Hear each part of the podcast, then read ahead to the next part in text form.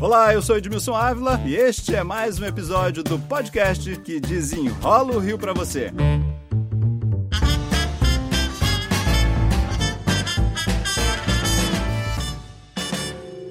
O impacto direto da violência está estampado diariamente nos jornais. Mas, silenciosamente, a violência vai causando danos à saúde de moradores e policiais. Uma pesquisa inédita deu origem a uma cartilha da Fiocruz de prevenção à violência armada em Manguinhos. Para desenrolar o assunto, eu convidei o coordenador desse projeto, Leonardo Bueno. Qual foi o ponto de partida dessa pesquisa? O que é que vocês notaram? Nós notamos uma lacuna em termos de materiais preventivos à violência armada dos dois grupos que são mais afetados em sua saúde pela violência armada com os armas de fogo, que são os moradores de favela e os policiais que atuam nessas favelas marcadas pelo histórico de violência armada. E também nós estamos avançando na extensão para entender a extensão desse impacto na saúde que tá, está para além daquele mais visível, né, dos homicídios, das lesões por projéteis, né, pessoas baleadas, mas a gente identificou 10 categorias, pelo menos, nesse primeiro estudo, além da literatura que existe também sobre o tema, né, de dados secundários também que buscamos. Como é que isso foi feito? Vocês foram para a comunidade com uma lista de perguntas, o que é que tinha nisso? A partir de uma parceria com o Departamento de Violência e Saúde da Fiocruz, nós conseguimos começar a produzir um material que servisse tanto para essa dimensão do impacto na saúde mental, onde as pessoas podem identificar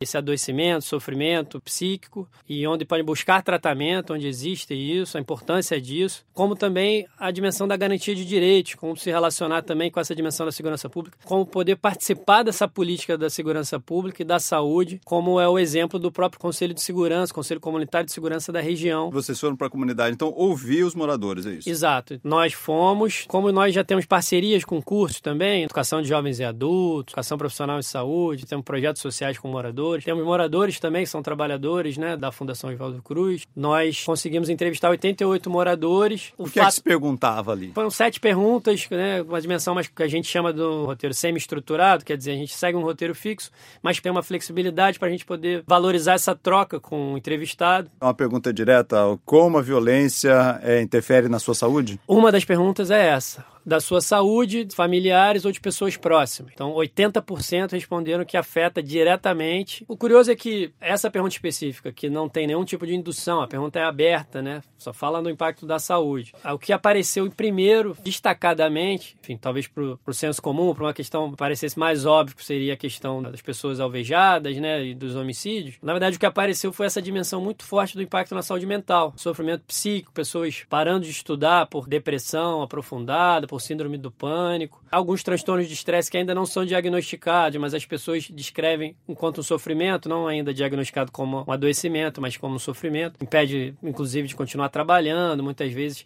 porque revivem traumas. São revivem pessoas traumas que não conseguem mais sair de casa. Exatamente, exatamente. Algumas, nos casos mais graves, não conseguem sair de casa, afeta negativamente a sua seu processo de aprendizagem quando estão realizando cursos. As pessoas fazem uma ligação também, como elas não conseguem mais ir ao trabalho, pede o trabalho, isso afeta a saúde também? Sim, isso apareceu também bastante. Quando a gente fez, uma das perguntas se referia especificamente à educação. Se você acha que afeta a, sua educação escolar ou de seus familiares, pessoas próximas, caso positivo, como? Essa 91% dos entrevistados disseram que afeta diretamente a educação escolar. A forma que mais apareceu foi na perda né, de aulas devido a confrontos armados, tiroteios, mas apareceu também um outro destaque também não é muito divulgado, que é no próprio processo de aprendizagem. A gente ouviu relatos, por exemplo, de pessoas dizendo: olha, eu abandonei determinado curso ou abandonei a escola porque a partir do momento que os conflitos armados ficaram permanentes, eu não consegui estudar em casa.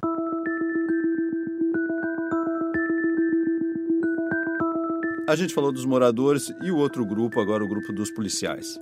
Nós buscamos dados nesse conselho local de segurança, né, em diálogo com dessa região, e buscamos muitos dados na comissão de vitimização, dados secundários da Polícia Militar do Estado do Rio de Janeiro. E um dado em específico que a gente destaca, inclusive, na campanha, na cartilha, além de da gente já saber muitas vezes que o histórico dos próprios policiais militares é também de ter sido formado, ser família, ter sido criado em territórios também marcados pela violência. Mas um dado que assustou, que particularmente preocupa muito a Fundação Evaldo Cruz, e a gente quer contribuir para tentar construir alternativas alternativas para isso, para resolver essa questão, é o afastamento de 3 a 4 policiais militares por dia por transtornos psiquiátricos no estado do Rio de Janeiro. Por dia, né? É um dado alarmante. Isso mostra a necessidade de criar programas para enfrentar isso. Né? Exato, exato. Mais de 1.320 casos registrados por transtornos de de estresse, de ansiedade múltiplos, né, de licenças médicas de policiais militares no ano de 2018.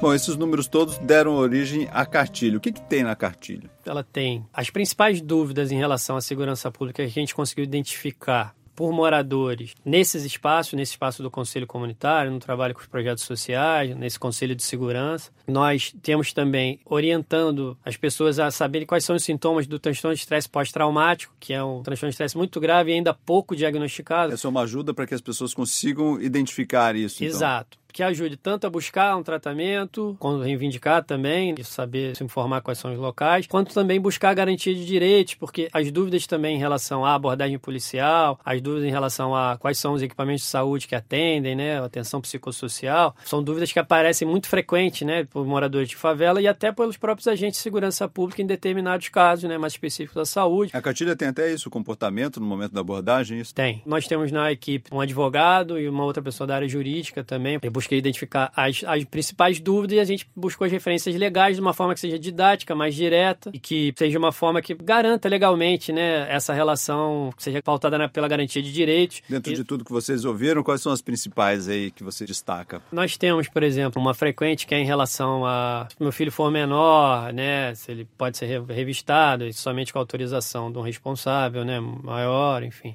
A questão também dos, dos mandados, né, de segurança, mandado de segurança coletivo, a gente mostra, existem interpretações distintas, mas a gente acredita que... Pode entrar na minha casa ou não pode, pode entrar exato, na casa de todos exato. ou não, só apenas com claro, um documento. só com autorização, exato. A, a, exigência de um mandado coletivo, que protege inclusive o, o, profissional de segurança pública que é realizar a abordagem, é realizar essa abordagem com, com base na, no procedimento legal, na garantia de direitos. Então, foram dúvidas que surgiram nesses debates que a gente escutou de muitas vezes moradores desde 2017 e que escutamos também nesse espaço que participam também agentes de segurança pública. Então nós buscamos fazer abordagem até certo ponto inédita, né, porque a gente relaciona a saúde com a segurança pública em território de favela, mas de uma forma também que seja propositiva, porque são os dois grupos mais afetados e a gente precisa pensar em soluções democráticas para avançar nisso, né, que trabalhem a prevenção. A literatura científica aponta que esse é o melhor caminho para se reduzir a violência armada e, e mitigar os seus impactos, né, diminuir também os seus impactos na saúde.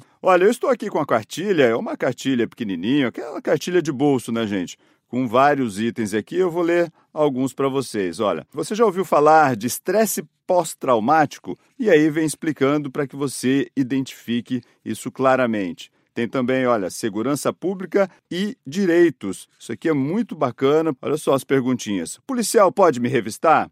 O que é fundada suspeita? Posso ser preso se for abordado e estiver sem documento? Mas sou obrigado a andar com os meus documentos? Então, muitas perguntas práticas aqui, perguntas e respostas, tudo muito prático. Tem também aqui, olha, para que serve o conselho tutelar? E por último, aqui, ó, alguns contatos, telefones importantes para você buscar seus direitos. Corregedoria da Polícia Civil, Defensoria, Ministério Público, tudo isso você vai poder ter, vai poder baixar pela internet ou então carregar aí no seu bolso.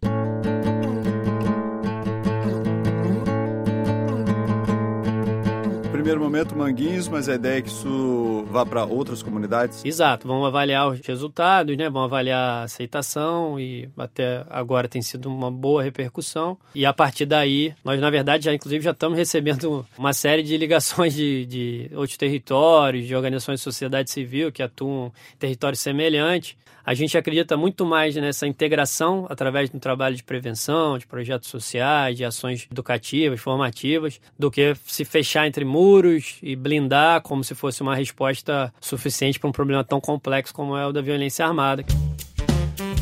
Leonardo Bueno, coordenador da Cartilha de Prevenção à Violência Armada em Manguins. Muito obrigado pela presença. Obrigado, Edmilson. Esse podcast teve gravação de Guto Goulart, edição e sonoplastia de Lucas von Seehausen. Eu sou Edmilson Ávila e toda semana desenrola um pouquinho do Rio aqui para você. Até o próximo.